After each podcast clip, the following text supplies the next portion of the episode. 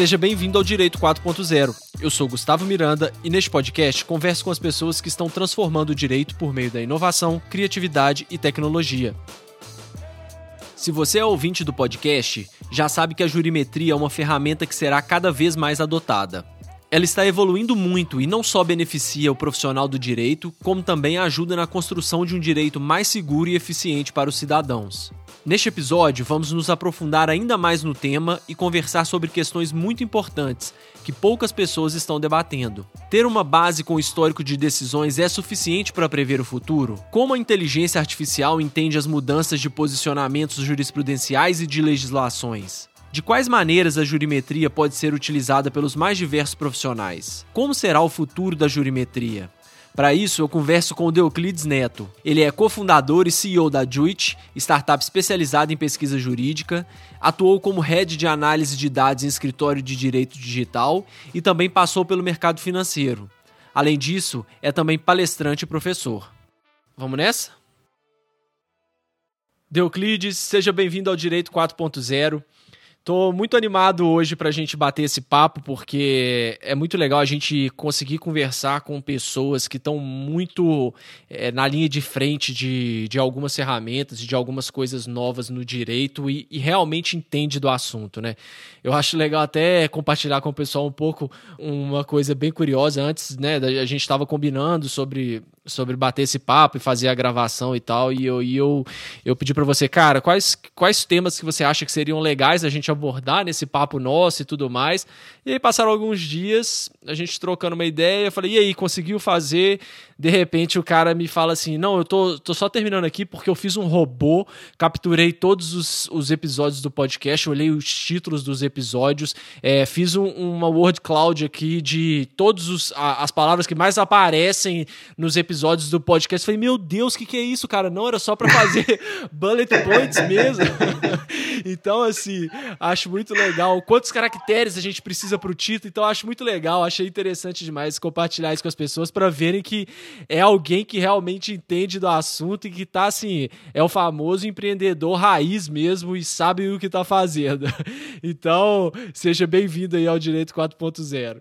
Pô, Gustavo, eu que agradeço a oportunidade, cara. Fiquei muito feliz com o convite mesmo, principalmente depois de ver aí a extensa lista de, de, de pessoas que já falaram pro, pro, pro podcast, né? 4.0, inclusive dando aula em company numa, numa empresa, numa multinacional e tal, o pessoal mencionou o podcast, né? É, um dos episódios que teve aí. Então, pô, fiquei super feliz com o convite, eu que agradeço. E em relação até esse episódio do, do título, dos assuntos abordados, é, cara, a gente é data-driven raiz, assim, né? Então, pô, eu falei, deixa eu ver o que a galera costuma, costuma falar, deixa eu ver o tempo médio dos podcasts para ver quantos bullets a gente coloca ali de, de, sugestão de pauta, porque, cara, jurimetria, se deixar aqui, bicho, foi que nem a gente falou agora há pouco, vai webinar espartano, o último que sai apaga a luz, 10 horas de webinar, acaba a bateria do notebook, acaba tudo, a gente tá falando ainda, né, cara? Muito bom, Euclides. Mas como então, já vamos começar, como que você chegou então a, a, a, até a jurimetria, como que você chegou até o empreendedorismo? Conta um pouco assim pra, pra gente essa, essa história e aí depois se puder até conceituar, pra, porque às vezes alguém não sabe ainda ou não tem muito claro, bem definido o que, que é jurimetria. Claro, claro. É, cara, é, eu, eu sempre, sempre gostei muito, muito de tecnologia, assim, desde cara, desde bem moleque, assim, bem moleque mesmo. E aí minha mãe é advogada, eu, eu putz, naquela, naquela, né, tipo, pré-vestibular e tal, a gente fica confuso, pô, o que, que eu vou fazer pro resto da minha vida, né? A gente acha que é uma resposta que a gente precisa ter ali nos 16, 17 anos de idade. E aí, assim, pô, sempre acompanhei minha mãe no fórum quando era menor e tal, né? Porque meu pai faleceu cedo, então minha mãe, tipo, trabalhava de casa, né? Tinha um escritório em casa, então tinha que ir no fórum, isso aquilo. Pô, eu sempre ia com ela, né? Às vezes ela fazia uma procuração outra para ela, ela tipo, ia me mostrando as coisas e eu achava da hora pra caramba isso, né? De, tipo, caramba, que da hora, velho. Ela luta para garantir o direito de outras pessoas, assim, né? Então eu achava bem legal. E aí, pô, também essa paixão por tecnologia chegou na época do vestibular, eu estava completamente perdido, assim. Então eu prestei engenharia da computação, ciência da computação, sistema de informação, direito e química, assim, né? Tudo, nada a ver com nada. E aí, no final das contas, acabei optando por direito, né? E, e desde o começo da faculdade, é, teve uma resposta que sempre me irritou, assim, que era o depende. Né? Toda pergunta que eu fazia para qualquer professor, a resposta sempre era depende. Né? O que foi bom por um lado, porque eu comecei a usar depende nas provas, e aí eu conseguia pelo menos passar ali, a metade da questão estava certa já, né? Dependia do justifique, se você conseguia é, justificar bem ali, mas eu, eu sempre, isso sempre me incomodou, né? Do tipo, cara, não é possível que não dê para ter uma, uma resposta um pouco mais pragmática, um pouco mais binária, assim ou não. É óbvio que cada caso é um caso, mas seria bom se a gente pudesse ter uma resposta mais assim. E, desde, e aí, cara, em 2008, né, quando eu estava lá no terceiro ano da faculdade de Direito, eu fui trabalhar com Direito Digital. Na época chamava Direito Eletrônico ainda, nem existia essa nomenclatura de Direito Digital. E quando eu entrei no escritório de Direito Digital lá, eu, eu via muito a parte de tecnologia, né, e, e esse lance do depende, do depende sempre estava meio que me irritando, eu já estava pensando em largar a faculdade. Então, quando eu entrei nesse escritório, eu falei para o sócio assim: olha, eu estou aqui, mas eu quero ficar na parte de digital em vez de direito, né? Então, cara, acompanhava perito para cima e para baixo, fazendo clonagem HD, analisava, cara, log de web server quando tinha ataque de invasão, por exemplo, de algum cliente nosso e tal. E aí eu ficava muito com a parte de tech, né? E, e, meu, ao longo do tempo, assim, eu ia misturando isso com a parte de direito material, que eu sempre gostei muito. Né? Então, direito, eu prefiro muito, sempre preferi mais direito material do que processual. É, e aí, quando eu me formei, é, eu estava naquelas de, putz, o que, que, eu vou fazer agora, né? Porque eu entrei na faculdade querendo ser promotor do júri. E aí, ao longo do tempo, ao longo do caminho, eu meio que mudei. E aí eu falei, putz, eu nunca quis fazer direito, eu nunca quis advogar de fato, mas eu gosto muito de direito material. E aí eu, cara, um dia antes da segunda fase do AB, eu, eu simplesmente decidi não prestar. E eu falei, ah, cara, eu vou, eu vou seguir o que, o que eu acho que eu tenho que fazer da vida, que é alguma coisa na área de tecnologia. Né? Então comecei a trabalhar com monitoramento e métrica numa agência de publicidade, assim. Né? É, então analisava Google Analytics o dia inteiro e eu ficava me perguntando, cara, como é que eu consigo analisar dado jurídico com métrica? Né? E fazia pesquisa, pesquisa, pesquisa, eu não achava nada sobre isso. Né? Até que eu voltei a trabalhar em escritório de advocacia no finalzinho de 2013, começo de 14, né? E aí essa questão ficou mais latente para mim, porque eu voltei para o escritório de advocacia que eu trabalhava, de direito eletrônico, para trabalhar com análise de dados. Né? Então a gente abriu uma área lá em que a gente fazia. Tinham vários serviços que a gente prestava, mas a gente começou a, a, querer até estruturar alguns dados assim de decisão e etc e tal, isso lá em 2014, né?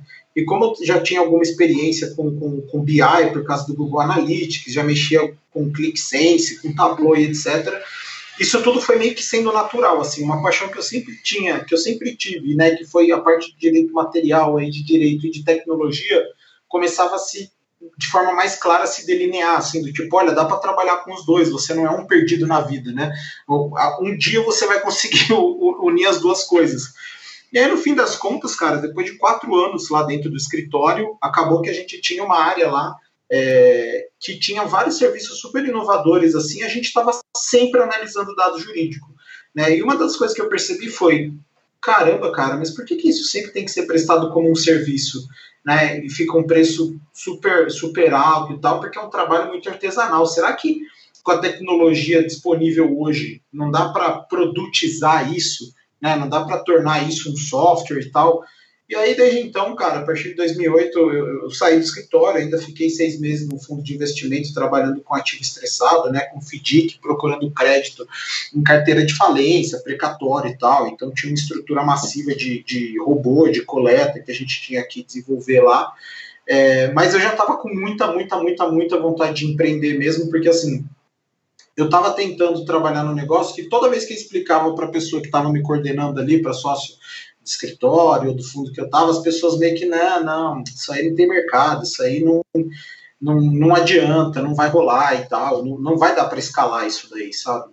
E aí eu falei, bom, é, já que ninguém quer investir na ideia, eu vou eu mesmo, procurei investidor, acabei arrumando investimento da família mesmo e de um, e de um professor da universidade, né? E aí começamos, cara, começamos a Juliet e desde então a gente vem aí com esse objetivo que é de democratizar a jurimetria. Né? Até falando um pouco de conceito, assim, a gente às vezes até presume que todo mundo sabe o que, que é, mas na verdade não sabe assim, né? A gente, a, a maior parte das pessoas está se atualizando sobre isso ainda, então acho que é legal a gente dar uma nomenclatura, uma, uma, um conceito acadêmico aqui para ficar bem claro para todo mundo e a gente começar esse episódio na, na primeira, na, todo mundo na mesma página, né? Então, cara, jurimetria, por definição, é a estatística aplicada ao direito, né? É a disciplina do conhecimento, nas palavras do professor Marcelo Guedes Nunes, é a disciplina do conhecimento que utiliza a metodologia estatística para investigar o funcionamento de uma ordem jurídica, né? Então, cara, o propósito é explicar como o direito funciona,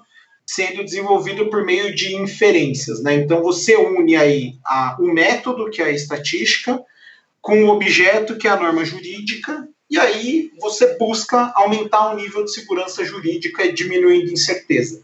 Então, você basicamente utiliza métodos estatísticos para analisar dados processuais e de decisões para saber como que o direito se comporta, né? E o que é interessante aqui é que é, a gente, quando a gente fala de norma, não é a norma isoladamente considerada, assim, não é a lei, a letra da lei seca, né? É a norma articulada. Então, é como o direito ele é efetivamente aplicado, né? É, e é isso que a gente visa, a gente visa entender com a jurimetria.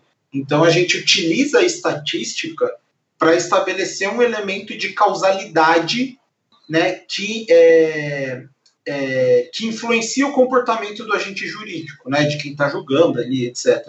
Então a gente investiga fator. Quais são os fatores, sei lá, sociais, econômicos, geográficos, éticos, que impactam no comportamento do agente jurídico, em como que ele vai definir é, por A ou B. Né? Então, é, é, em suma, assim, bem rapidamente, a gente pode definir a estatística aí como a, a jurimetria como a estatística aplicada ao direito, com a finalidade de aumentar a segurança jurídica e diminuir a incerteza. E por que que você acha que ela tem tomado, tem crescido tanto interesse pela jurimetria? Por que, que ela se tem se tornado tão importante assim? A gente já até falou é, um dos primeiros episódios sobre jurimetria lá atrás, há alguns anos, e ela tá só crescendo, então, né, chegando novos players no mercado, novas demandas, novas possibilidades. Qual que é a sua visão? Por que, que ela se tornou assim tão importante? Ah, eu acho que um dos fatores, é, é, o fator predominante é, é, a complexidade do sistema judiciário brasileiro, né? E, e a imprevisibilidade do judiciário brasileiro. Então, é, a gente aprende, né, na, lá na faculdade que, cara, a finalidade da jurisprudência é dar mais segurança jurídica para os jurisdicionados, etc. Então, você sempre tem que utilizar um caso análogo ao seu no sentido de uniformizar a jurisprudência do tribunal e, e, colocar o direito com um pouco mais de previsibilidade.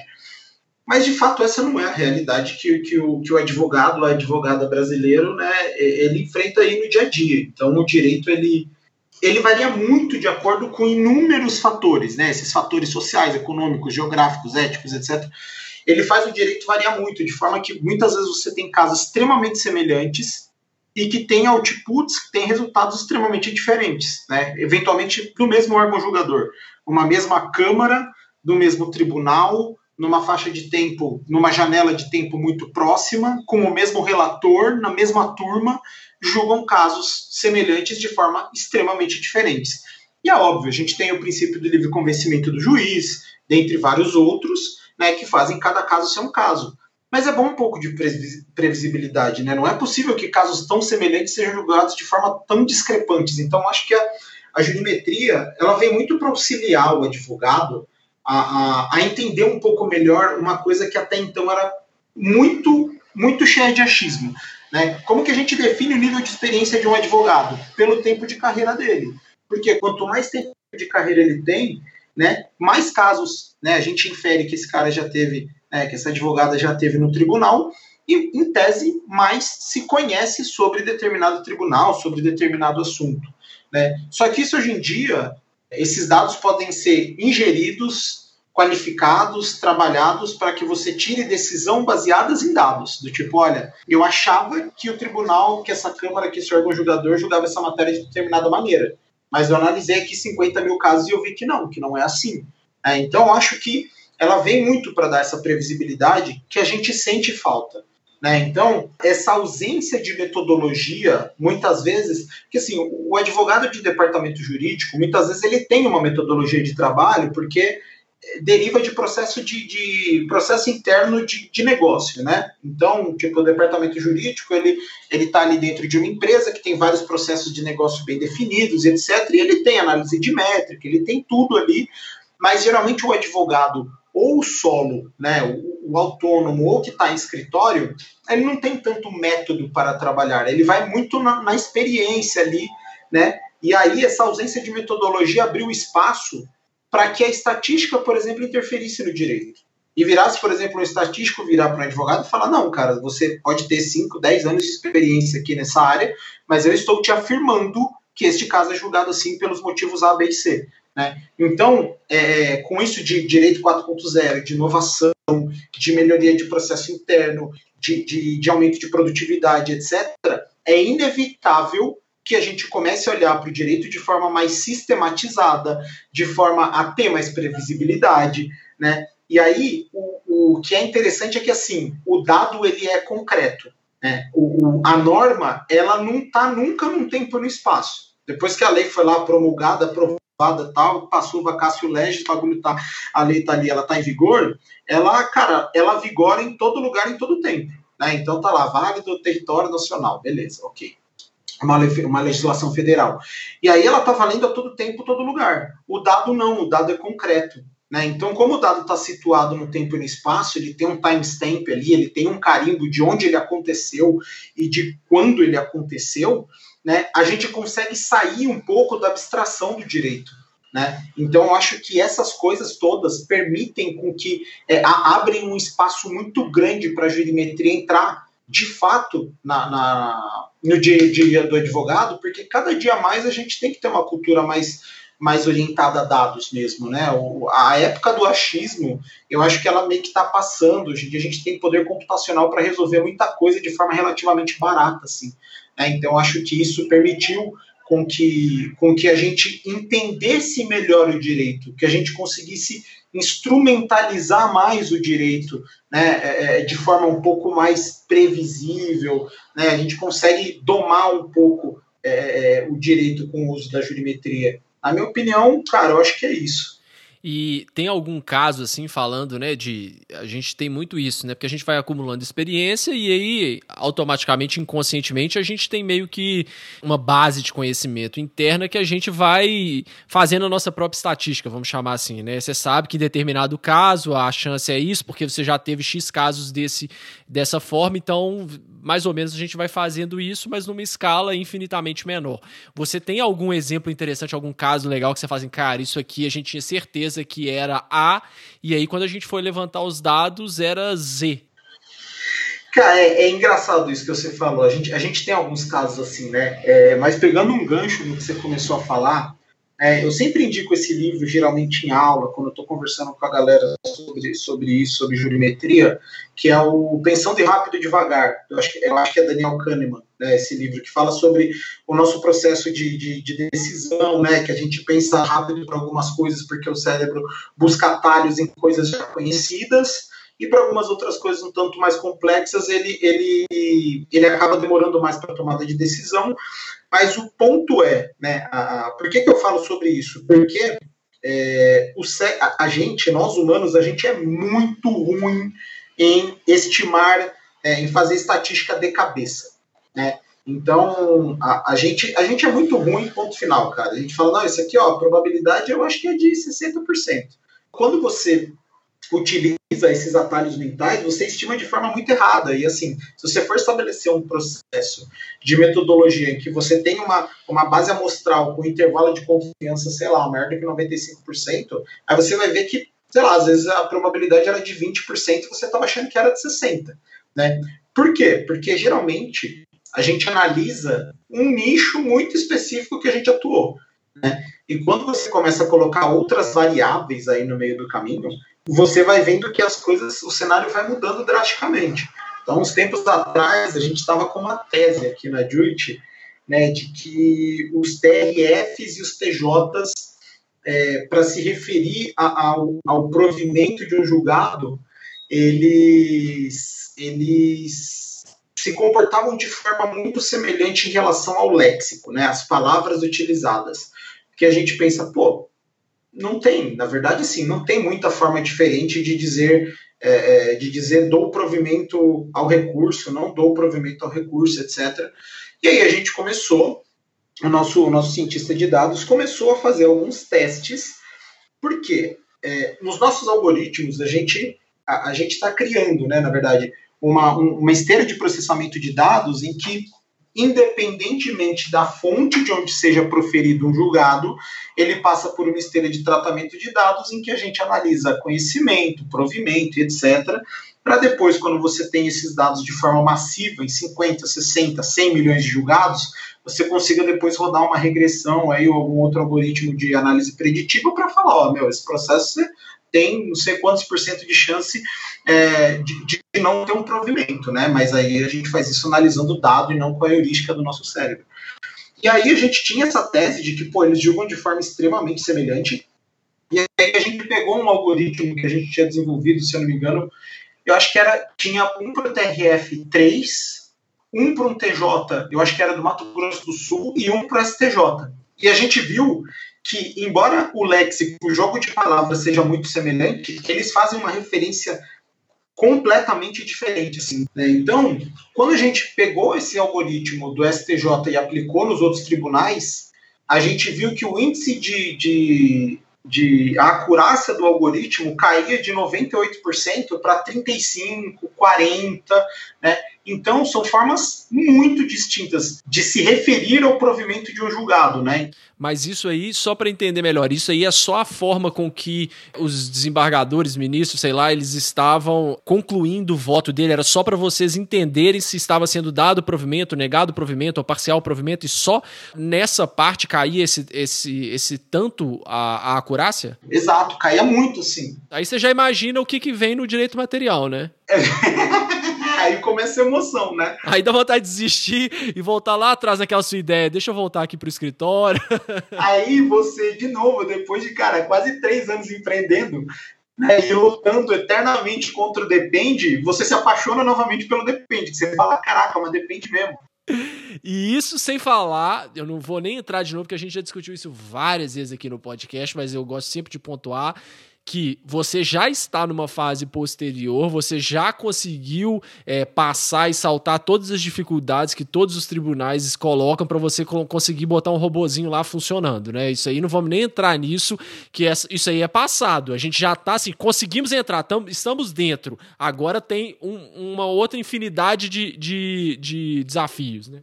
Exato, exato. É, é, a gente até brinca aqui dentro da Jute que a gente vai abrir um podcast chamado Causos de Crowley, né? Que é só para ficar contando história do, dos desafios que a gente tem com, com cada um dos tribunais, assim.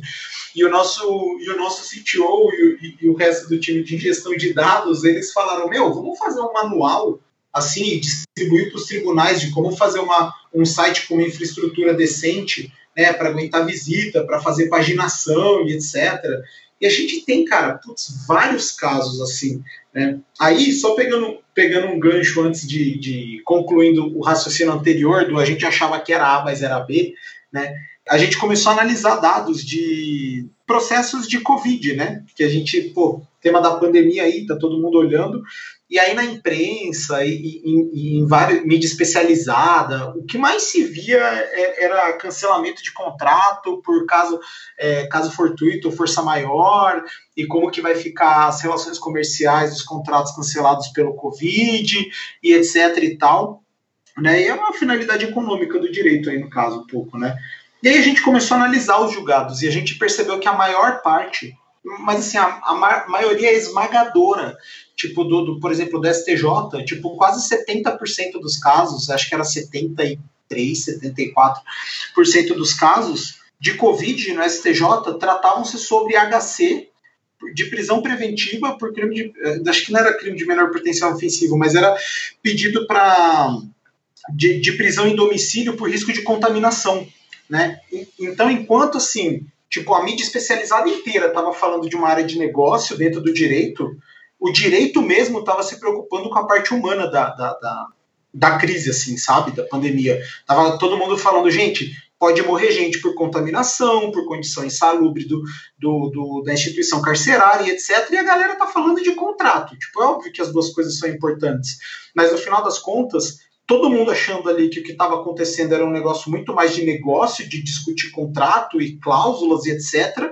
E a discussão era num nível muito mais humano, do tipo, cara, quantas pessoas a mais podem morrer ou não por conta de prisão é, por causa de, de, uma prisão preventiva que poderia ser, sei lá, uma prisão domiciliar e a pessoa podia estar tá aqui, é, nem, nem tá aqui no Brasil diminuindo o risco de contaminação dela, sabe? Então essas coisas e isso é muito, isso é muito, desculpa te interromper, mas isso é muito também é foda, porque a responsabilidade que isso, a responsabilidade disso, né, de, de tornar determinado assunto como sendo é, principal, quando na verdade a realidade é diferente, você tem uma responsabilidade social aí também muito grande, porque isso impacta na, na forma como as pessoas veem o mundo e enfrentaram a pandemia, por exemplo, né? Exatamente, cara. E assim, eu lembro que saiu uma, uma, uma reportagem, canal grande da mídia, assim que teve aquele caso do, do, do, Queiroz lá, e tipo, teve exatamente o mesmo pedido, cara. Era, era assim, tinham mais ou menos 800 HCs que estavam com o presidente do STJ para ser analisado sobre pedido de é, é, prisão domiciliar por risco de contaminação. Cara, tinha 800 pedidos. E isso replicava também nos tribunais inferiores ou, ou não? Replicava nos tribunais inferiores também, cara. E tinha muita coisa que era assim, tráfico de droga numa quantidade menor do que justifica a reclusão, né? E aí a galera, porra, tipo, lotando presídio e no final das contas, assim, aumentando contaminação, sendo que você vai ver a quantidade de droga que estava sendo portada nem justificaria essa reclusão, sabe? Então, assim, essa discussão que tinha que ter sido muito mais densamente debatida, e ela só virou destaque quando o tal do Queiroz teve o HC dele concedido, sabe? Então, assim, será que a gente não poderia se preocupar com isso um pouco antes? Né? Será que a gente não poderia ter se preocupado isso com algumas mortes a menos? E é isso, cara. O, direito, ele é um, um, Essa é uma frase do professor Marcelo Guedes que eu gosto muito, que é assim, o direito, ele é um hospital social, né? É dentro do judiciário que você vê o que está dando certo, o que está o que que tá dando errado. Do mesmo jeito que é dentro do departamento jurídico de uma empresa que você sabe o que está dando certo, o que está errado né? Porque a galera vê o departamento jurídico como uma fonte, uma fonte de sangrar dinheiro, né? Ah, tem que fazer é, é, é análise de quanto que vai ser provisionado, tem que fazer análise de provisão para ver quanto que a gente vai perder esse ano. Na verdade, cara, o departamento jurídico, utilizando jurimetria, ele vira central diagnóstica da empresa. Né? Porque quando a gente está doente, a gente vai fazer exame, e quando a gente tem um problema, a gente não vai conversar com o jurídico. Né? Por que, a gente sempre aponta o dedo para o jurídico e fala, pô, é só provisionamento, é só não sei quantos milhões que a empresa vai perder esse ano por causa de condenação etc. Por que, que a gente não olha para o jurídico de uma forma mais, pô, vamos falar com eles para ver o que está dando mais problema? Né? É, é uma outra visão. Então a jurimetria tem esse papel de poder te dar um olhar muito mais pragmático, de fazer um raio-x e ver o que está dando certo e o que está dando errado. Né? É muito interessante isso que você trouxe, porque é, lá no começo, né, alguns anos atrás, aí um ano, dois anos, quando estava no comecinho ainda a jurimetria, é, começando a surgir empresas e se discutir isso no direito, realmente a, a pegada era a jurimetria para prever o futuro, né? Assim, é, era a gente só conseguir usar para pegar estatística, pegar um, um, um caminhão de dados, julgar isso, processar para conseguir dizer o que que o juiz lá da comarca tal diz sobre protesto indevido, né? Pegando um exemplo assim clássico, a gente só discutia isso. E aí você está trazendo que hoje a gente já consegue avançar e é legal a gente perceber que tem essa mudança e que tem várias formas de utilizar a jurimetria, né? O que mais que você acha legal assim de da gente abordar para demonstrar outros usos de jurimetria que não só essa clássica de nossa, vamos olhar o que vem sendo decidido para eu me posicionar ou para estar só uma jurisprudência no meu processo, né, utilizada como ferramenta mesmo no dia a dia para o advogado de facilitar, é, instruir uma petição inicial ou uma contestação? Uhum. Cara, eu acho que assim, a gente fala muito sobre. Toda vez que a gente fala sobre inteligência artificial e tal, a galera quer. Né, ah, o que, que vai acontecer no futuro, o que, que vai acontecer no futuro e tal, mas tem uma frase que eu gosto muito que fala que assim, a experiência é um carro numa estrada com farol virado para trás. Né? Então, que que, onde é que eu quero chegar com isso? você só vai saber, principalmente quando você fala de algoritmo, né? Você só vai conseguir fazer uma predição se você conseguir ver o que está lá atrás, né? E mais importante de saber o que, que vai acontecer, é importante a gente saber o que, que está acontecendo, né? Então, é, geralmente, o, o, fluxo de trabalho de um projeto de jurimetria, é, até hoje, assim, ele demorava alguns meses. Pra, porra, tem a parte de coleta de dados, de estruturação do dado, da limpeza e blá blá blá, não sei o quê. Então, tipo, era assim, era, eram seis meses de trabalho para você conseguir organizar a casa, olhar para trás e falar assim: olha, vai acontecer isso daqui, ou isso daqui foi o que aconteceu de forma estruturada, é, estruturadamente falando, com os dados todos organizados e limpos aí. É, é, foi isso que aconteceu. Mas no final das contas, assim, quando você começa um processo como esse e você conclui ele seis meses depois, você concorda comigo que você está olhando uma foto de seis meses atrás? Né? Isso, assim, se o projeto não, não levar mais tempo. E com a velocidade com que os negócios mudam hoje em dia, cara, Estamos na pandemia. Como é que o mundo era há seis meses atrás? Como é que o mundo era há um ano atrás? Tipo, a gente há 52 semanas a gente está na pandemia. Dia 17 de março faz o aniversário de, de, de, lockdown aí, né? Aqui, pelo menos aqui em São Paulo, foi quando o negócio efetivamente começou, assim, que todo mundo é, ficou em casa, começou essa onda de, de, de pandemia. Então, se eu olho para os processos de um ano atrás, eu estou fazendo um projeto, né, é, com uma consultoria que vai demorar meses para me entregar, quando o resultado estiver pronto, eu já não estou mais olhando o que está acontecendo. Eu estou olhando o que aconteceu há um tempo já, e eu tenho uma versão diferente dos fatos que estão ocorrendo hoje em dia. Né? Então, a gente na DIT, a gente se preocupa muito com o que está acontecendo nesse momento, porque o judiciário, ele é meio que assim, o, o, o você tem uma análise diária você tem meio que o, ritmo pulsante da, da companhia ou, ou, daquela matéria dentro do judiciário. É por isso que a gente quis produtizar a jurimetria, por isso que a gente criou uma esteira de dados, né, de tratamento, que quando a gente coleta e processa todos os dados de forma igual, a gente consegue limpar os dados e te dar um parecer jurimétrico do que, que aconteceu ontem em relação ao Covid. Né? Então, o nosso produto de Rimor, você consegue ver o que aconteceu ontem. Né? Isso que é importante, porque as coisas mudam todos os dias, principalmente na era que a gente está hoje em dia, com digitalização de absolutamente tudo.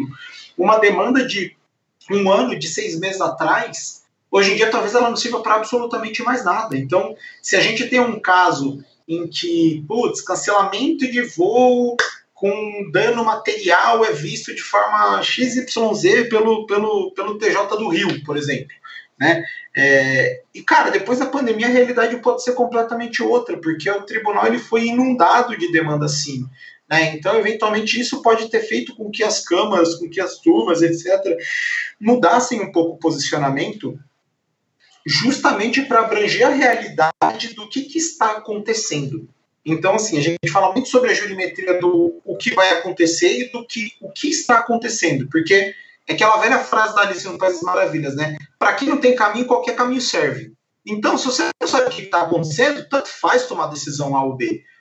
E ainda tem um outro, um outro detalhe ainda, que aí eu nem sei como que funciona, porque a gente tem, vocês desenvolvem algoritmos para trabalhar todo esse, esse volume de dados, e aí você falou muito da mudança, né? Pode haver mudança de entendimento, mudança social, tem uma pandemia, isso aí muda tudo. E ainda tem a mudança da legislação em si. A gente teve é, recentemente, por exemplo, a, a reforma trabalhista, já nem tão recentemente mais, né? Mas aí você tem aí um, um, uma inteligência que está sendo alimentada, decidindo por um, um, caminho, vem uma reforma trabalhista e muda completamente esse caminho.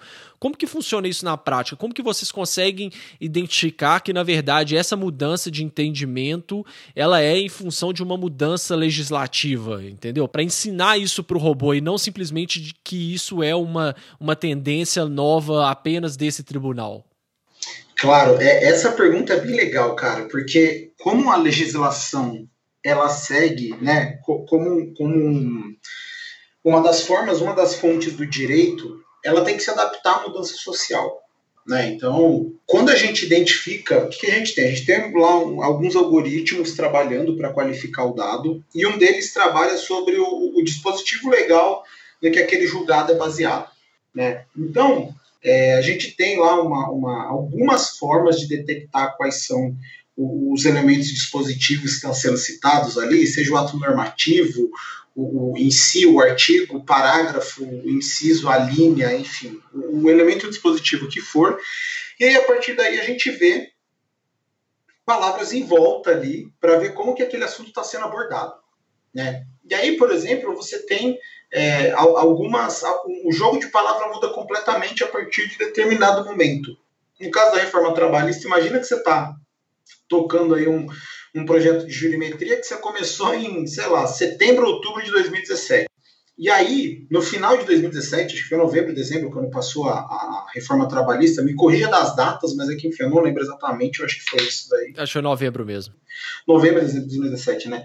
E aí, quando eu termino o estudo, cara, é, é, você tem o passado que você vai ter que jogar fora, principalmente se você estava lendo sobre terceirização, né? Tipo, ah, tô fazendo um estudo aqui sobre qual é o entendimento da segunda turma de dissídios individuais do TST, como que eles entendem a questão do, da terceirização de atividade fim, né?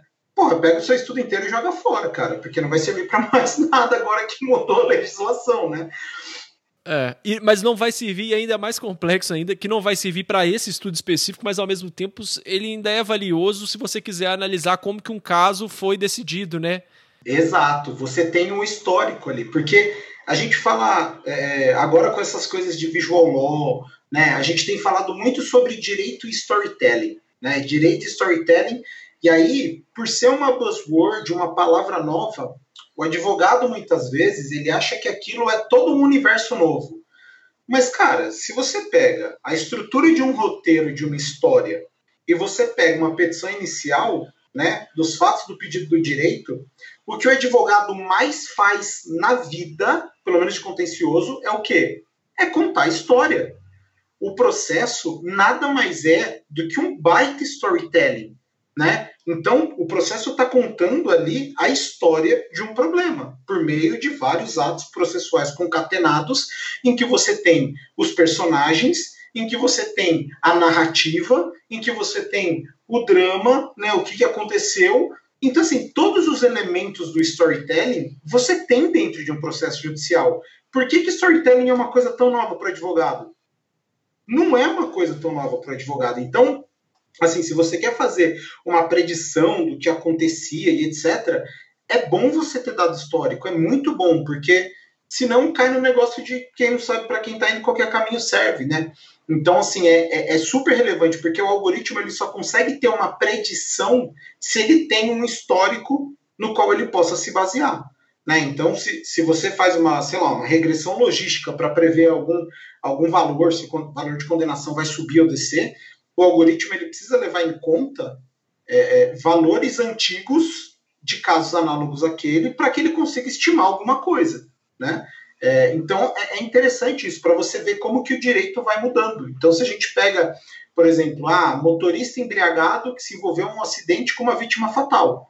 Há 20 anos atrás era lesão corporal de natureza grave, era homicídio culposo. Hoje em dia, cara, é homicídio doloso sem questão, sem questionamento nenhum, né? Então é legal ter um histórico também para você conseguir analisar como que o direito vai analisando questões sociais que vão mudando todos os dias. Porque eu lembro até hoje, quando eu entrei lá no Mackenzie, na primeira aula que eu tive de introdução à história do direito, se eu não me engano, né, não, direito civil, o professor falou assim para gente, né, é, ele falou uma frase que, inclusive, o nome da, da, da JUT é baseado nessa frase, que é, é ubi homus, ibius, ubius, é, ipsocietas, né, que seria onde está o homem, está o direito, e onde está o direito, está a sociedade.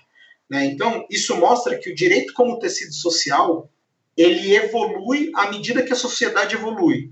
Então, é interessante a gente conseguir saber histórico para ver como que o direito se comportava em determinada época, quando os hábitos sociais eram diferentes. Né? É, e aí, só traçando um paralelo, o, o Juit é, é assim, são as letras embaralhadas de Yubi Use Tecnica, que seria onde está o direito está a tecnologia.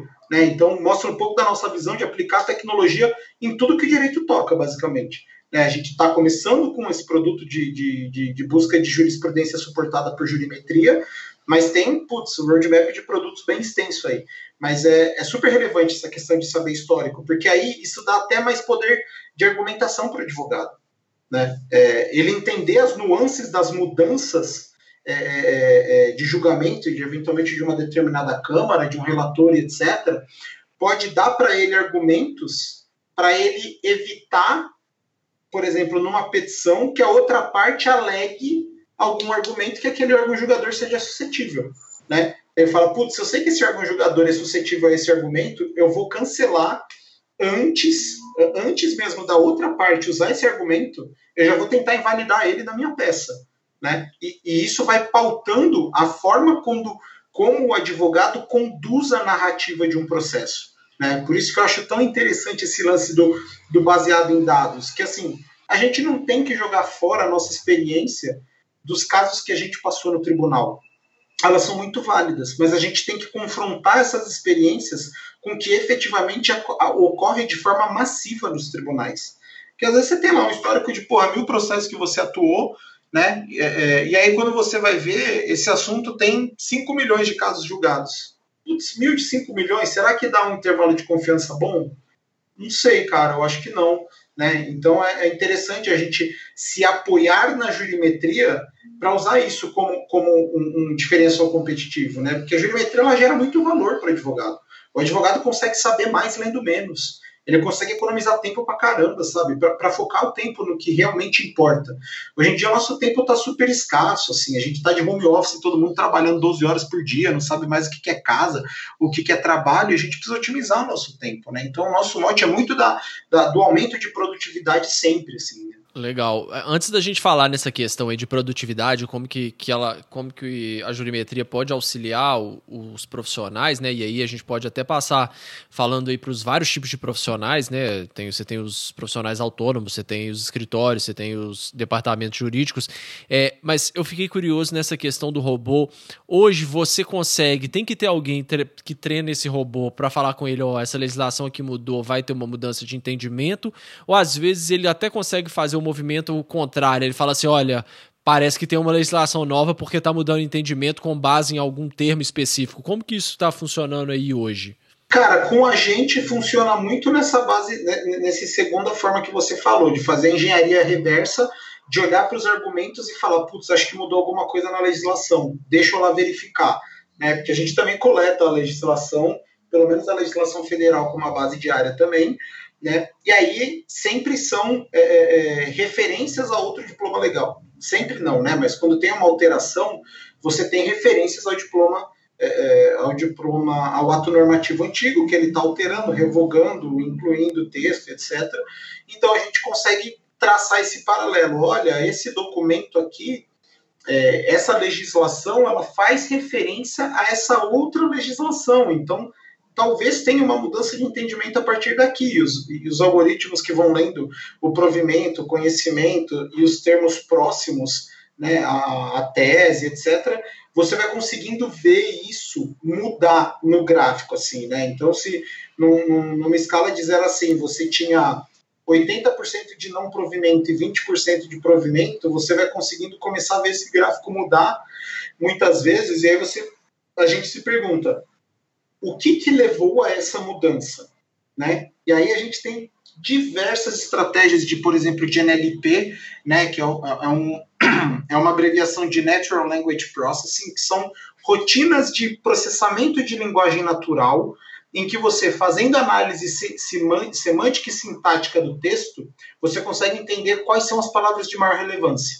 Né? Então, por exemplo, Lembra lá naquelas aulas de português que tinha objetivo, subjetivo, né? Aí tinha, cara, toda aquela estrutura sintática bizarra que a gente nunca sabia para que, que a gente ia utilizar aquilo. A gente usa isso justamente para encontrar relevância de palavra. Então a gente pega e joga um julgado lá gigantesco e fala: me dá a lista de palavras e termos que são mais relevantes e são mais referenciadas aqui dentro. E só fazendo esse tipo de análise a gente já consegue entender e aí começar a detectar tese, etc. e tal. Né? Então, dá para fazer uma engenharia reversa para chegar nesses dados. É óbvio que assim, é um trabalho hercúleo e contínuo, porque como a gente falou lá, a nossa premissa de que os tribunais muitas vezes julgam de forma semelhante, ela era completamente errada, né? Então a gente tem que tomar cuidado para efetivamente ver o que, que, de fato está sendo julgado ou não, o que, que, está mudando ou não, qual foi o componente que fez com que aquela linha de julgamento mudasse.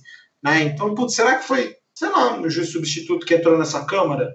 Estou né? fazendo análise temporal aqui mês a mês. E aí eu vi que de um mês para outro teve uma mudança drástica no julgado. Putz, quais pontos do dado variaram? Foi o juiz? Foi, sei lá, a comarca, a vara, o órgão julgador, o relator, né? O, não sei. Então a gente vai começar a investigar justamente para pesquisar por que, que acontece A, por que, que acontece B. Né? Essa, inclusive, é uma das, é, é uma das finalidades da, da, da, da jurimetria. As dúvidas que a gente tem, elas precisam ser consequencialistas e não dogmáticas. Então, assim, o que, que vai acontecer se A ou B acontecer, é, se, se a situação A ocorrer ou a situação B ocorrer. Né? A nossa ideia é justamente tentar prever o que, que vai acontecer e não assim, eu tenho que tomar posicionamento A ou B né, ela é muito consequencialista, é, é, isso das inferências, de sempre buscar respostas analisando dados, sabe?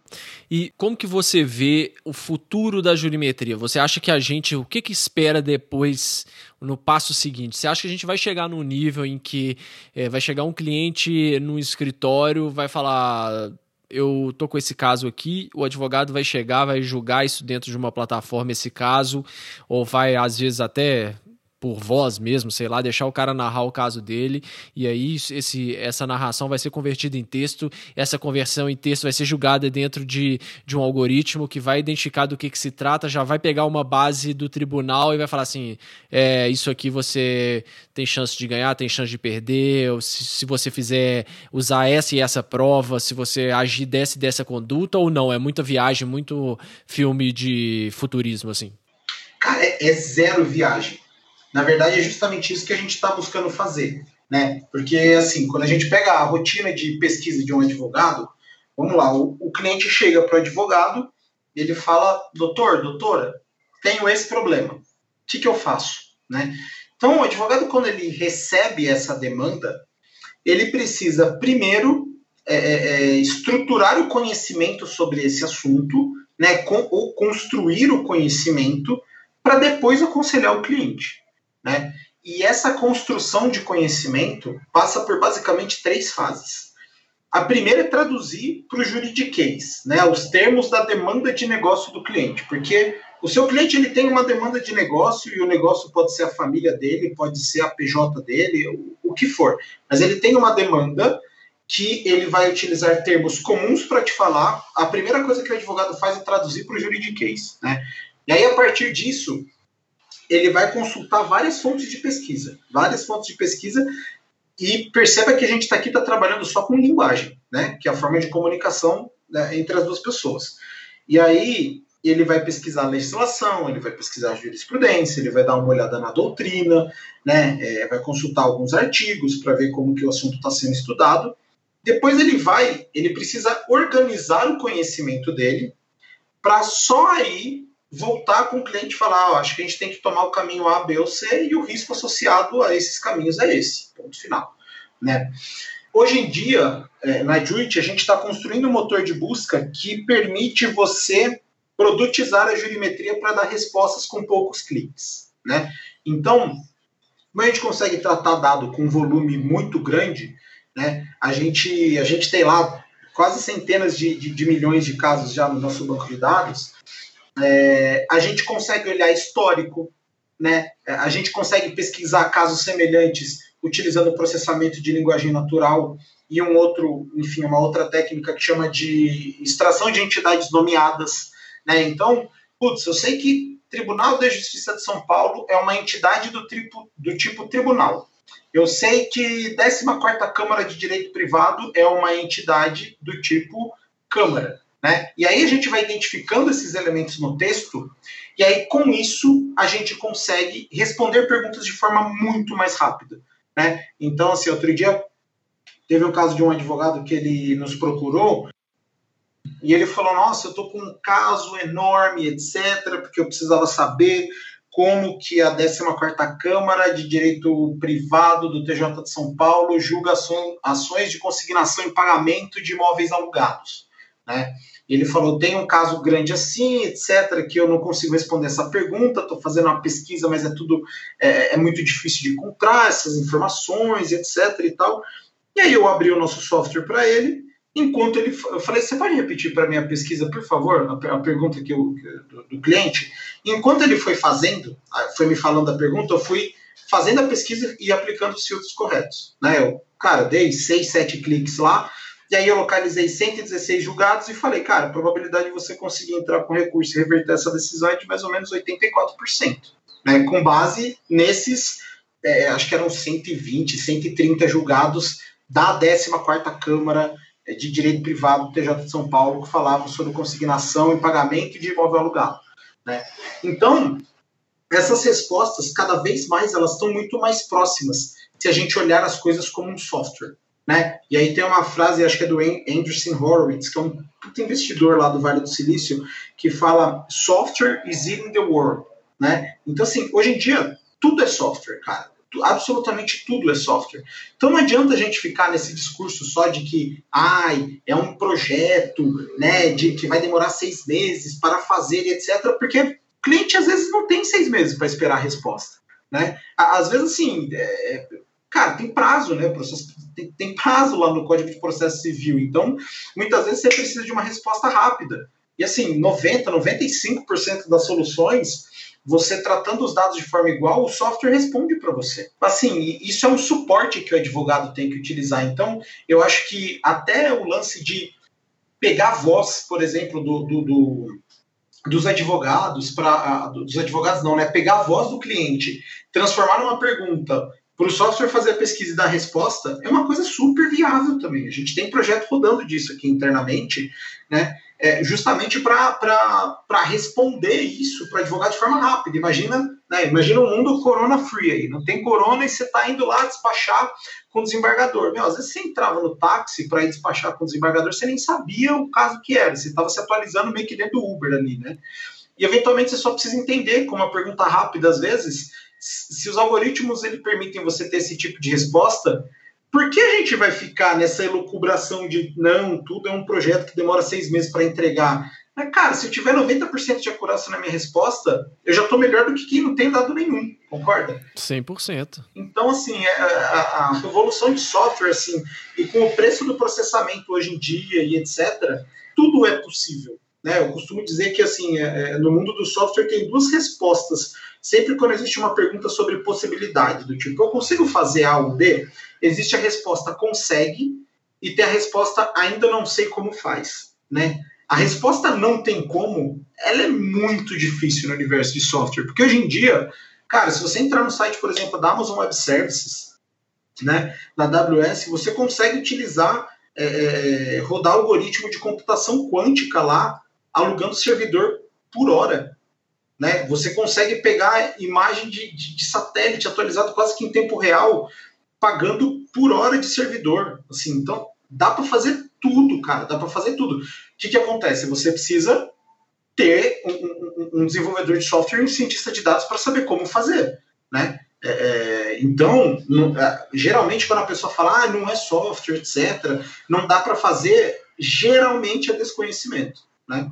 É, pelo menos do meu ponto de vista, assim, eu acho que hoje em dia as possibilidades são infinitas e cada vez mais é, a jurimetria vai andar, né? Você perguntou um pouco de para onde que a gente está indo.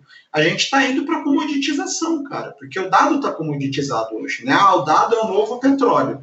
Beleza, mas olha quantas, quantas refinarias de petróleo a gente tem, quantos postos de gasolina a gente tem. A gasolina, o combustível não é, não é uma commodity, ele não é tratado, ele não é comercializado como commodity.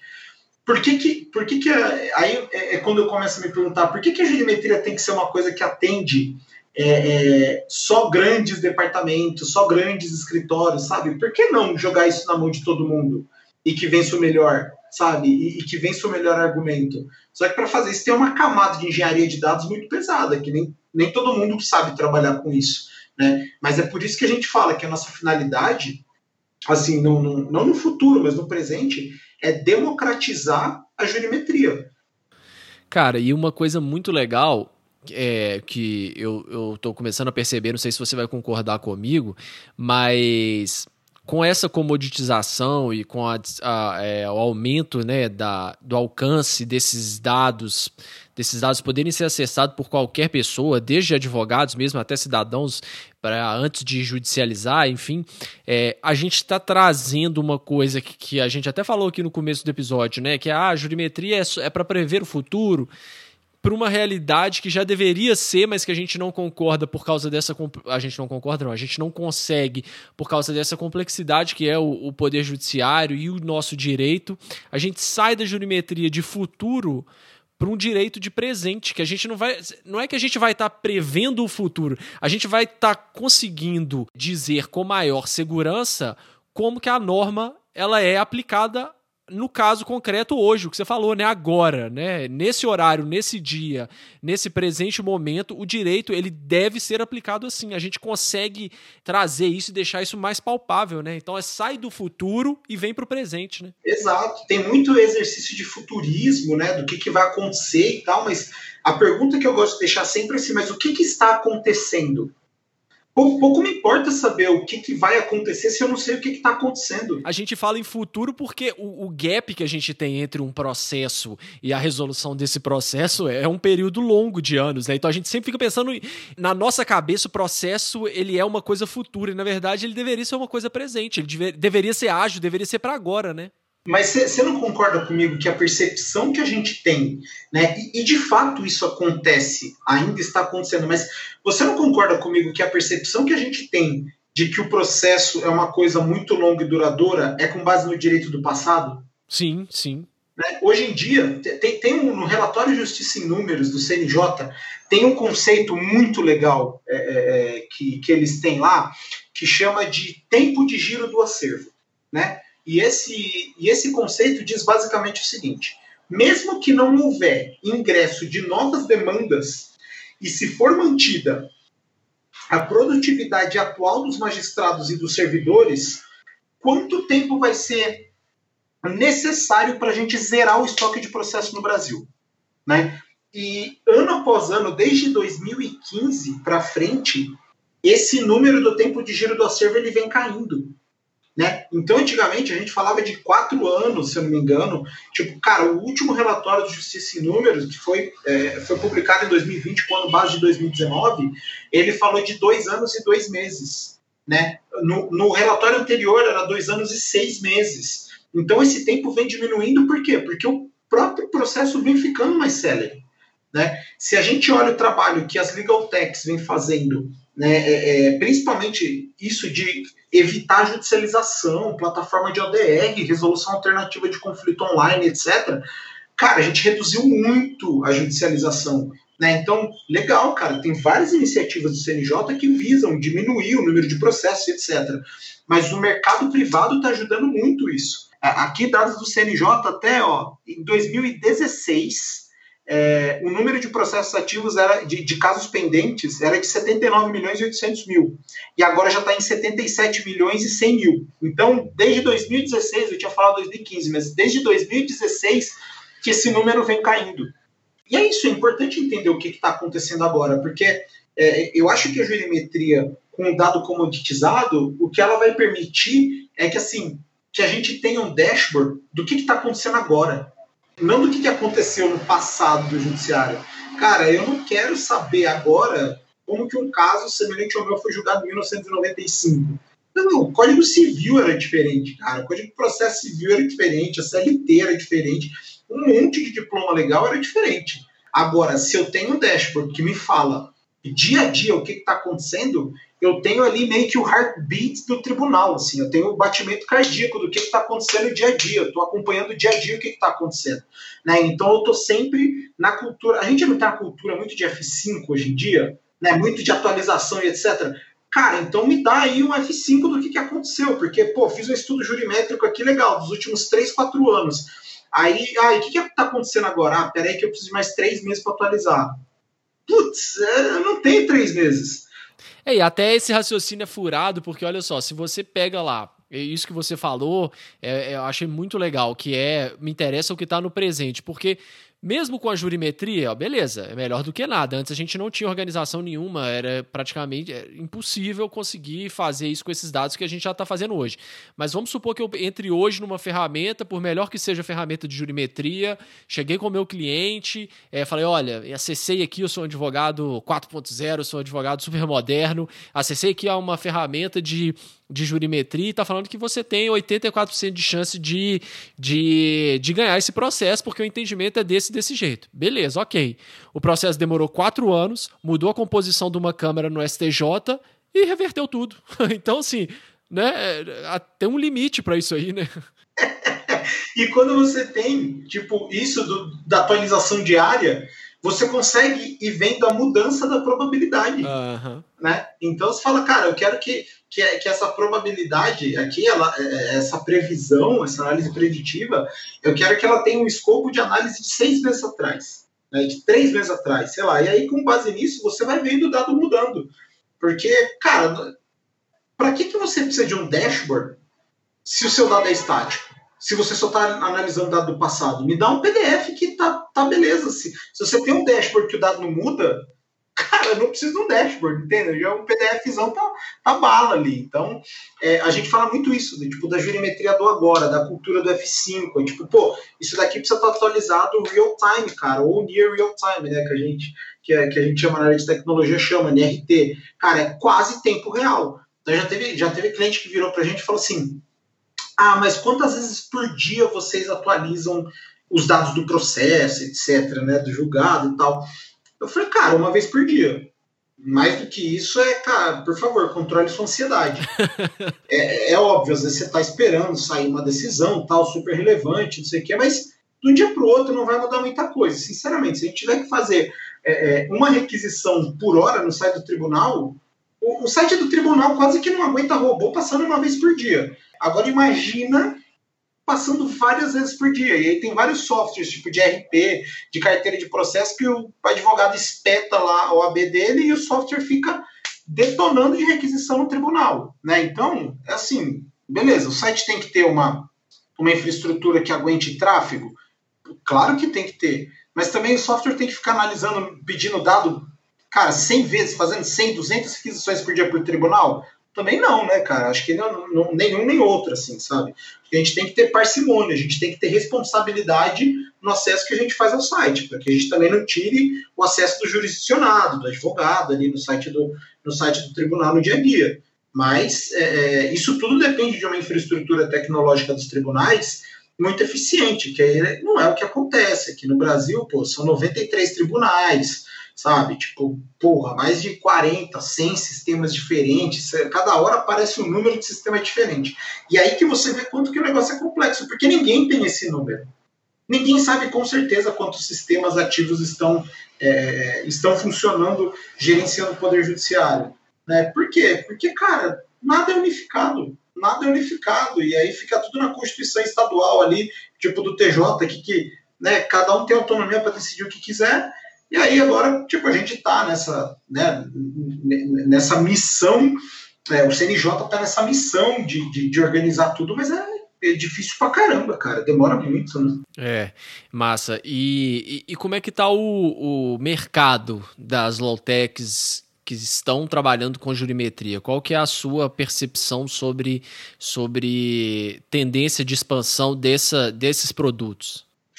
É, é, essa pergunta é legal, cara. E aí tem até, tem até uma corrente é, lá fora, eu acho que é nos Estados Unidos e tal, que assim, eles estão eles estão começando a dar uma diferenciação para que, que é Lawtech e o que é Legaltech.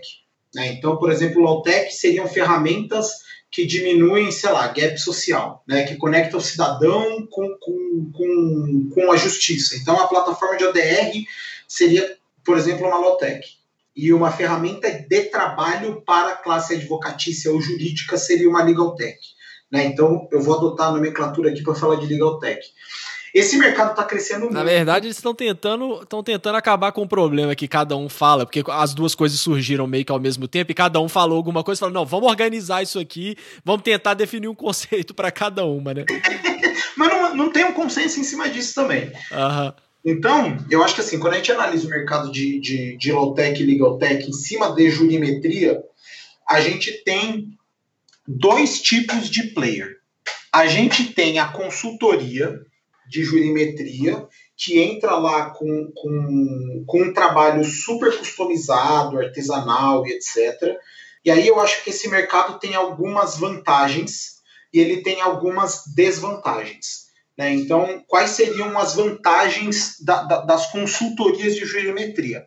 O dado é super qualificado, é, é, enriquecido, etc., e a vantagem para por aí. Então, assim, tem uma grande adaptação à realidade do, do, que a sua empresa enfrenta e etc. e tal. As desvantagens é que o negócio é provido como um serviço e como todo projeto, tal, não sei o quê, vai, cara, pode atrasar, pode ficar mais caro, né? Então, geralmente, esses orçamentos vão lá para. Eu já vi orçamento de, de, de, de quase. De, de, na casa de milhão de reais, assim. Né? Então, tipo, ah, eu tenho aqui, sei lá, 100 mil processos. Quanto custa para analisar tudo isso? Ah, mais de um milhão, quase um milhão e meio de reais. Assim. Eu conversei com, com um cliente de departamento jurídico, né? E aí, é, você tem um valor muito alto, isso sendo provido como um recurso, como um serviço, e a desvantagem é que o acervo é pequeno. Então, assim, tá, beleza, esse painel respondeu uma pergunta minha, essa pesquisa respondeu uma, pesqui uma pergunta minha. Se eu tiver outra pesquisa, aí é outro briefing, aí é outra pesquisa, aí é outro orçamento, aí são mais X meses, e aí, enfim, isso tem o seu tempo. E aí você tem os produtos voltados para a jurimetria. Então, quando é produto, o preço é muito mais, é, é muito mais atraente, o acervo costuma ser muito maior, mas, via de regra, você tem uma baixa qualificação do dado. Né? Então, é, e aí até de pesquisa de, de, de, processo, de pesquisa de jurisprudência, porque a base da jurimetria é o processo em jurisprudência, concorda? Então, se a gente vai falar de pesquisa jurimétrica, né, quando você vai tentar fazer isso com produto, você analisa tipo soluções que unificam decisões judiciais. E geralmente o que você tem ali é um dado muito pobre, é um Ctrl-C, Ctrl-V do diário, né? Mais nada. Então, a gente meio que se posiciona no meio. Né? A gente tem uma esteira de tratamento de dados, que geralmente o que a consultoria faz, é, mediante alguns meses de trabalho, a gente terceiriza isso para o software, para os algoritmos, principalmente os de deep learning que a gente roda.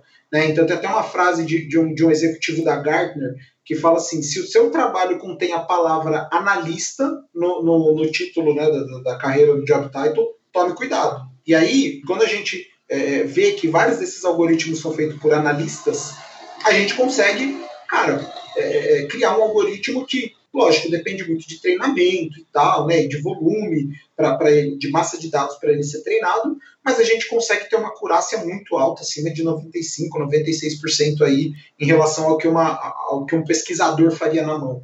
E aí a gente consegue produtizar isso. Então acho que o mercado ele está ficando cada vez mais maduro, mas aí você tem soluções muito nichadas. Então, putz, essa solução é só trabalhista, essa solução é só tributária. Essa daqui é só civil e trabalhista.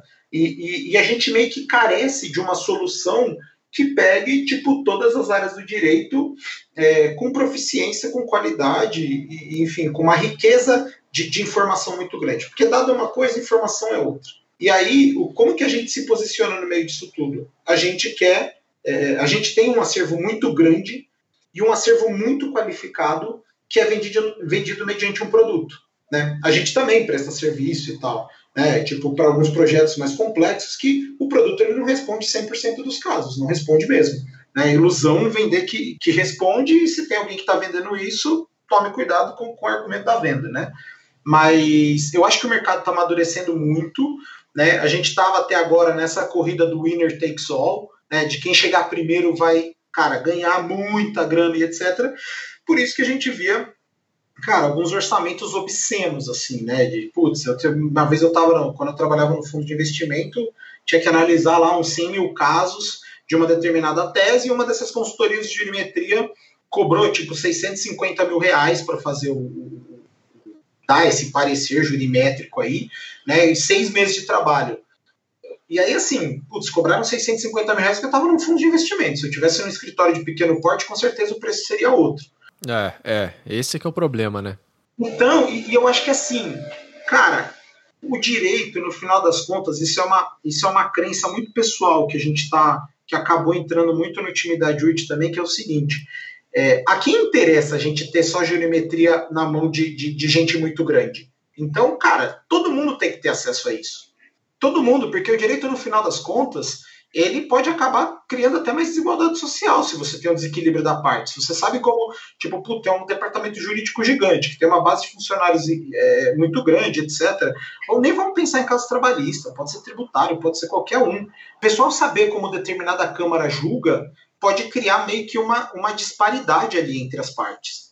Né? Então a gente acredita muito no artigo 7 do CPC, né, no princípio da paridade de armas, no princípio da isonomia, né, que fala que, meu, pô, todo mundo tem que ter acesso às mesmas, às mesmas informações. É por isso que a gente está querendo produtizar o mais rápido possível a jurimetria para que a gente entregue para qualquer advogado a capacidade de voltar a advogar criando tese nova, olhando tendência.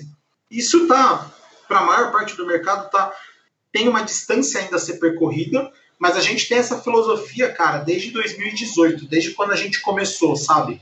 Tanto que a gente atende B2B, a gente atende B2C, cara, a gente atende autônomo, departamento jurídico, escritório. A gente tem flexibilidade para atender qualquer um. Mas o mercado geralmente quer vender um negócio caro, porque ainda né, tem-se a impressão de que isso está começando, sendo que, cara, isso existe há muito tempo, só talvez não existisse com esse nome, mas é, é, essa necessidade de saber o que está acontecendo no tribunal existe desde sempre, basicamente, né? Desde que o, o advogado advoga, ele quer saber o que está acontecendo para ele saber como que ele cria a melhor tese. Tem aquele livro francês lá de 1800 e sei lá quanto que já falava da previsibilidade dos julgamentos, né? Então, assim, a, o que a gente tem agora é ferramenta para tratar um volume imenso, mas isso já se discutia há muito tempo.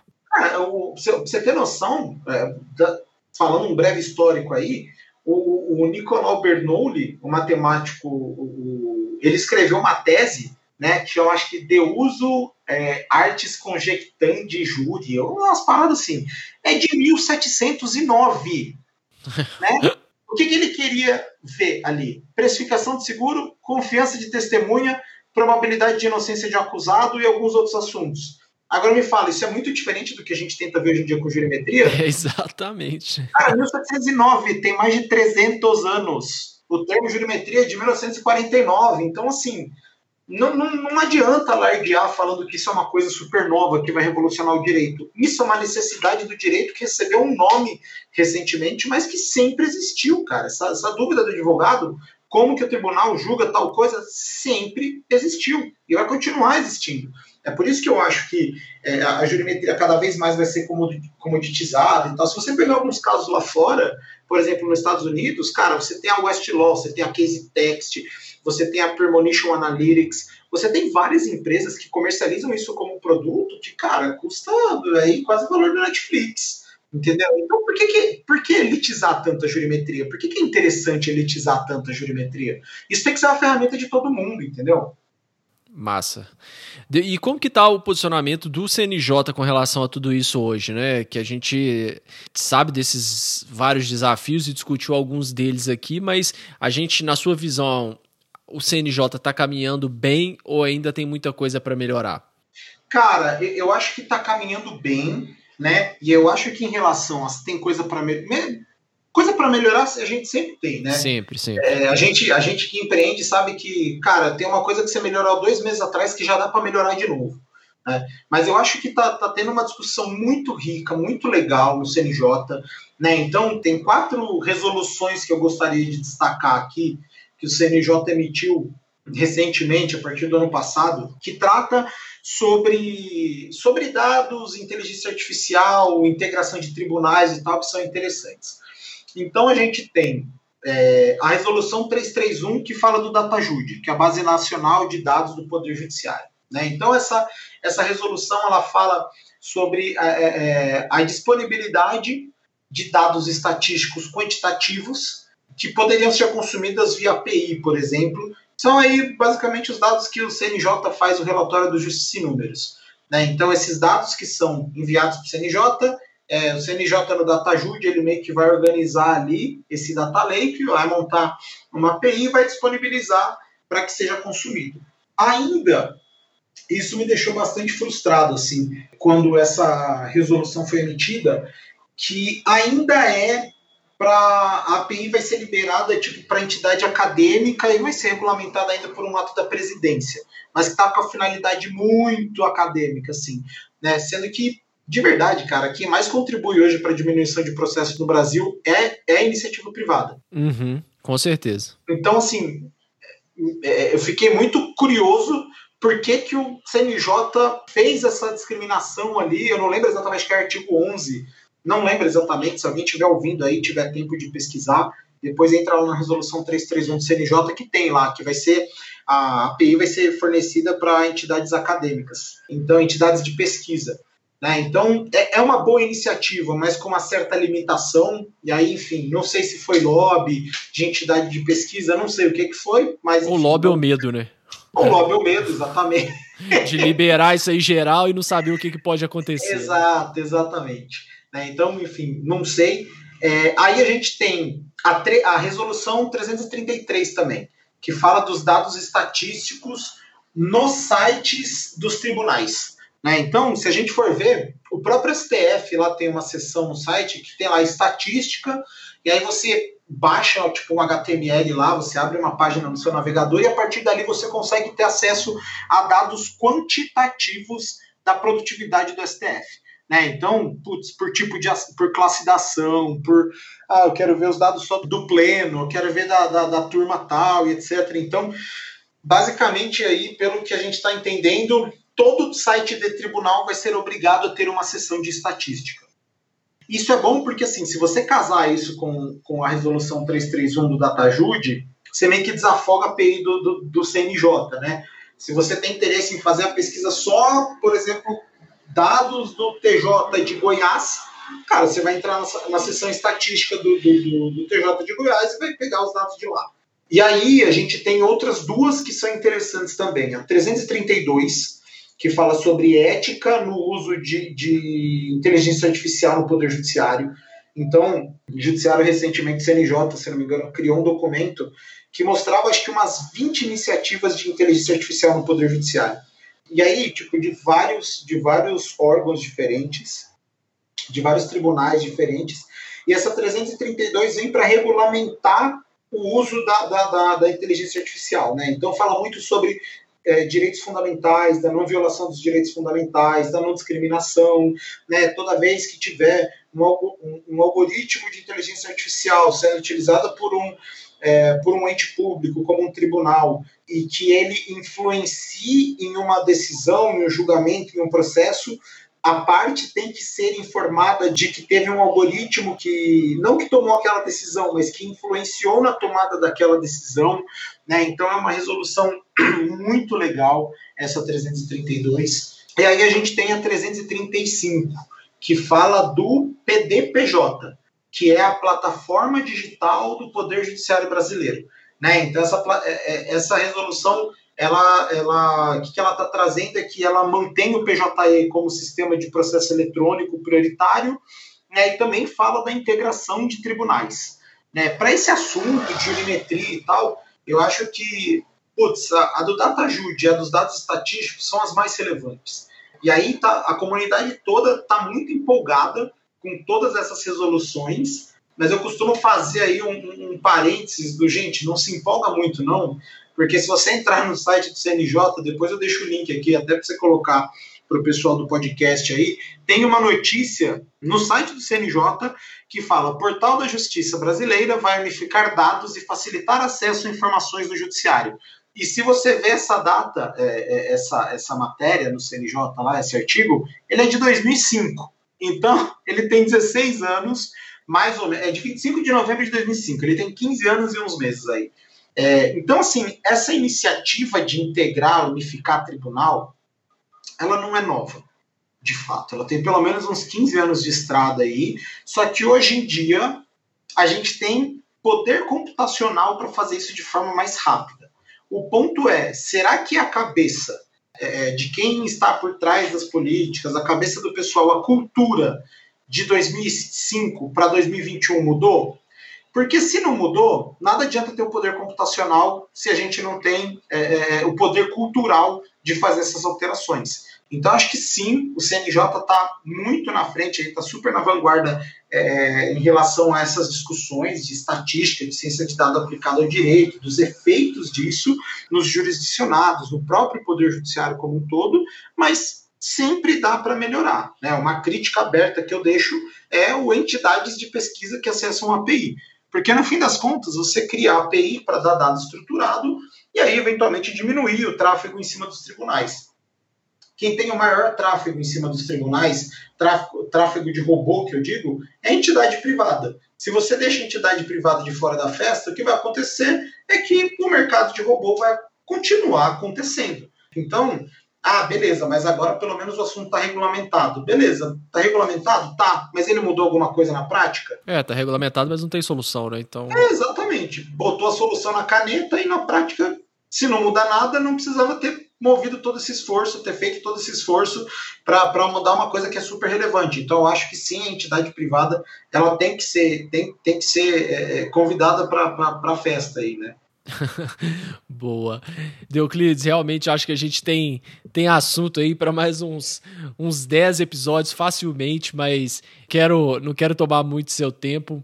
Vamos já caminhando então aqui pro, pro final do episódio. Quem sabe depois a gente faz até um round 2 dessa nossa conversa. Vai, se você topar, vai ser um prazer. Com certeza. É, vou fazer umas perguntas rápidas e as respostas não necessariamente precisam ser tão rápidas, mas qual a dica mais valiosa que você já recebeu? E aí pode ser dica profissional, dica de vida, o que você quiser compartilhar com a gente. Cara, eu acho que assim, ela veio de um livro que eu geralmente, geralmente recomendo. Não foi uma dica passada, mas foi um aprendizado muito grande, que é tente se tornar um polímata, né? Que é aquela pessoa que sabe um pouco de tudo, né? De você ser um generalista especialista.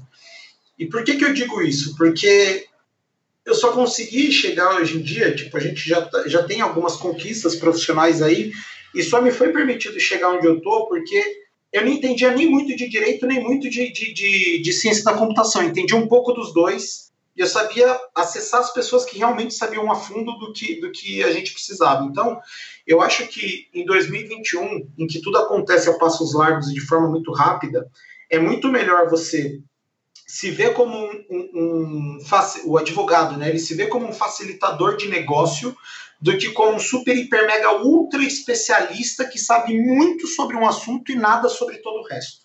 Então, é, é, é eu recebi essa dica aí, essa sugestão. É um livro que eu gosto muito que chama Musashi, que conta a biografia do maior samurai da, da história do Japão e mostra como que foi a jornada dele, desde ele virar um espadachim até, cara, passar por várias áreas das artes, tipo escultura, é, escrita e etc e eu acho que isso formou muito, me ajudou muito a ter uma visão de mundo um pouco mais generalista, assim, sabe? Tipo, seja um pouco Elon Musk, assim, o cara, puta, manja de várias coisas, e se ele precisa ir mais a fundo sobre alguma coisa, sobre algum assunto que ele não tem o conhecimento necessário, ele vai acessar a, a, a algumas pessoas que são mais especializadas naquela temática, né? Mas eu, eu gosto bastante dessa sugestão de você ter um conhecimento mais generalista, e eu, eu deixo pro pessoal do canal. Boa, muito boa. O que que significa sucesso para você? Cara, construir um negócio que caminha independente de você estar tá dentro dele ou não. Eu acho que quando a gente, independentemente de você ter uma empresa, você está dentro de uma empresa, é, ou você sozinho ser a sua empresa, construir alguma coisa que deixe um legado, né, e que depois você consiga ver é, essa coisa crescendo sozinha, para mim, é um grande indicador de sucesso. Assim, né? Eu acho que quando você começa a fomentar um assunto, quando você cria uma plataforma, quando você muda um hábito é, social, eu acho que é um bom indicador de sucesso, porque isso é sinal de que você está ajudando as pessoas de forma perene, não pontual, assim. Então, acho que Cara, essa pergunta é difícil de responder. Eu teria. É difícil. Em outros. Se a gente fizer mais três rounds aqui do podcast, eu vou ter outras três respostas diferentes. É mas, difícil é eu... mas é que eu tenho hoje, dia 3 de março, é essa. é difícil mesmo. De supetão, assim, ainda num podcast de direito, de repente o cara pergunta o que, que é sucesso, né? É um negócio mais. Por isso que eu deixo essas pro final. exato, cara, exato. E você já, já falou também de alguns livros legais aí, que já estão aqui na descrição do episódio para quem quiser acessar. Mas tem mais algum outro material que você gostaria de recomendar para quem ficou interessado sobre o tema jurimetria, futuro, estatística, dados? Cara, eu acho que assim, é, é interessante pra caramba ler a matéria do, do, do ler o livro do, do, professor Marcelo Guedes Nunes, mas eu acho que se a gente for na raiz mesmo, se a gente for roots, é, e uma pesquisa rápida no Google resolve isso, é interessante ler os dois estudos que são tipo bastante referenciados aí no campo de jurimetria, que um é do advogado, os dois na verdade são do advogado Lee Lovinger, né, que ele cunha o termo jurimetria, então o um artigo que chama Jurimetrics, é, The Next Step Forward. Ele é de 1949, mas é, é fácil de achar no Google. E aí tem um outro também que ele fala sobre, é um de 92, eu não lembro o nome exatamente agora, mas ele apresenta como é, é uma forma de que inferência bayesiana e álgebra booleana podem ser abordagens que, com regras formais, garantem uma argumentação válida nos tribunais. Então, acho que assim, é uma forma, com uma linguagem de um advogado, que ele mostra como que a jurimetria pode ser utilizada para criar argumentações válidas. Porque quando você começa a analisar dado, e você tem vários pontos de um dado só, qualquer correlação é relevante, a, a, priori. Então você fala, olha, notei aqui, cruzei os dados de provimento com dados meteorológicos eu vi que terça-feira chuvoso é um dia pior para provimento na 14ª Câmara, sabe? Então você começa a fazer correlação nada a ver. E, e esse estudo de 92 do Lee ele fala muito sobre como usar regra formal para garantir essa argumentação válida. Então acho que são ativos muito, muito relevantes. Ouvir continuamente aqui o podcast também, eu acho que é super relevante, porque a mudança de cultura, ela não vai se dar com a leitura de um artigo. Ela vai se dar com semanalmente, quinzenalmente, mensalmente, você está se submetendo a mudanças de pensamento. Né? Eu acho que é por isso que é, é tão relevante esse lance do, é, até do, do, do, podcast aqui, porque ele, de diversas formas, ele, ele aborda mudanças de pensamentos de várias áreas do direito. Né? Então, se você entra num contexto de mudança, você mudar uma coisa em si, que é tipo o seu pensamento sobre é, como os tribunais julgam alguma coisa, ele vai mudar de forma consequentemente porque você está analisando o mundo de outra forma, né? A sua, sua, sua vida profissional, você vai começar a vê-la de outra forma. Então, acho que são alguns materiais relevantes, e aí eu convido o pessoal também para seguir o nosso, o, o, nosso blog da Juit, a gente vai começar a fazer muita postagem lá, né, é, análise, análise técnica, utilizando dados, tem o blog da BJ, da Associação Brasileira de Jurimetria, né, e aí eu acho que uma coisa meio que vai puxando a outra, assim, né, você vai recebendo coisa no feed, vai vendo link, segue aqui, segue ali, e aí você vai aprendendo cada dia mais, e quando você vê, você já está, tipo, completamente apaixonado pelo assunto e tal, então acho que essas são boas fontes para começar, assim. Legal, você falou isso, eu até lembrei, tem um, um, um, site que foi até o Thiago Melo que, que me indicou, que já, já participou aqui do podcast, que é Tyler Vision, eu acho que chama, vou colocar também na descrição, que para a gente tomar cuidado com essas correlações que ele traz, ele faz as correlações mais absurdas do mundo, né? Você, fala, você falou aí que às vezes, dado, você consegue fazer muita coisa parecer real, né? Ele tem lá, por exemplo, assim, número de pessoas que se afogaram numa piscina com o lançamento de filmes do Nicolas Cage. Então, então ele faz esses, essas vinculações que você olha o gráfico e você fala, é realmente, se, o, se o Nicolas Cage lançar um filme, fiquem atentos. Ou, sei lá, pode se afogar. Você né? pode se afogar. ou o aumento da taxa de divórcio com o número de, sei lá, não lembro qual que é especificamente o caso aqui, mas era de consumo de margarina, umas coisas assim, sabe? Então a gente tem que ter cuidado mesmo com os dados, para não cair nessas pegadinhas. Boa, boa, cara, ótima referência. Com certeza eu vou procurar também, porque eu fiquei interessado. Então, Deuclides, muito obrigado mais uma vez por ter participado aqui do Direito 4.0. Cara, eu que agradeço a participação. É, convido o pessoal aí a, a, a me seguir é, mais no LinkedIn, porque meu Instagram é super pessoal, mas enfim, é, seguir a página da Juit, o blog da Juit, nossos canais. E aí a gente, justamente porque a gente quer disseminar essa cultura de, cara, de jurimetria democratizada, assim, né? A gente acredita muito que a jurimetria é um software, sim, né? É, e a gente vai levar essa nossa visão para que a gente consiga colocar isso na mão da maior quantidade de, na, na, na maior quantidade de mãos possíveis, para que a gente devolva para o advogado a tarefa de criar teses cada vez mais sofisticadas de acordo com a realidade dos tribunais, né? Então, enfim, meu nome, né, enfim, não tem muitos, né? Se você jogar Euclides no LinkedIn, não vai aparecer muita coisa, mas é só colocar Euclides e Juit lá que eu apareço. E aí, Instagram, etc e tal, e se vocês tiverem alguma dúvida, esse é um assunto que eu adoro debater, então me manda uma mensagem lá no LinkedIn, a gente marca um bate-papo e tal, sou super aberto, super acessível aí para conversar com as pessoas sobre, cara, o assunto que for, desde que a gente fale aí de, de tecnologia e direito, que é a minha paixão. Obrigadão, Gustavo, obrigadão pessoal do, do Direito 4.0 aí, e fico aberto a, a, a, a, a gente conversar mais vezes se vocês tiverem interesse, né? Acho que é, o trabalho de vocês é muito legal, assim, vocês estão fazendo um ótimo trabalho pela classe jurídica no Brasil e parabéns pela jornada toda aí, já de há um ano e meio conduzir um podcast com tanta, não eficiência, mas assim, com tanto esmero, assim, com, fazendo um trabalho tão bom, assim, parabéns. Valeu, Deuclides. Brigadão e tenho certeza que essa vai ser a primeira de, de muitas, muitas vezes. Você foi tão bem recomendado aqui pra gente, várias pessoas falando sobre você e vamos aguardar o round 2 aí. Brigadão. Um abraço. Valeu, cara. Eu que agradeço. Tchau, tchau. Para você não perder nenhum dos nossos próximos episódios, siga o Direito 4.0 no seu player favorito. Siga o nosso Instagram, que é Direito 4.0 Podcast e também estamos no LinkedIn. É só procurar Direito 4.0 Podcast. Até o próximo episódio, pessoal.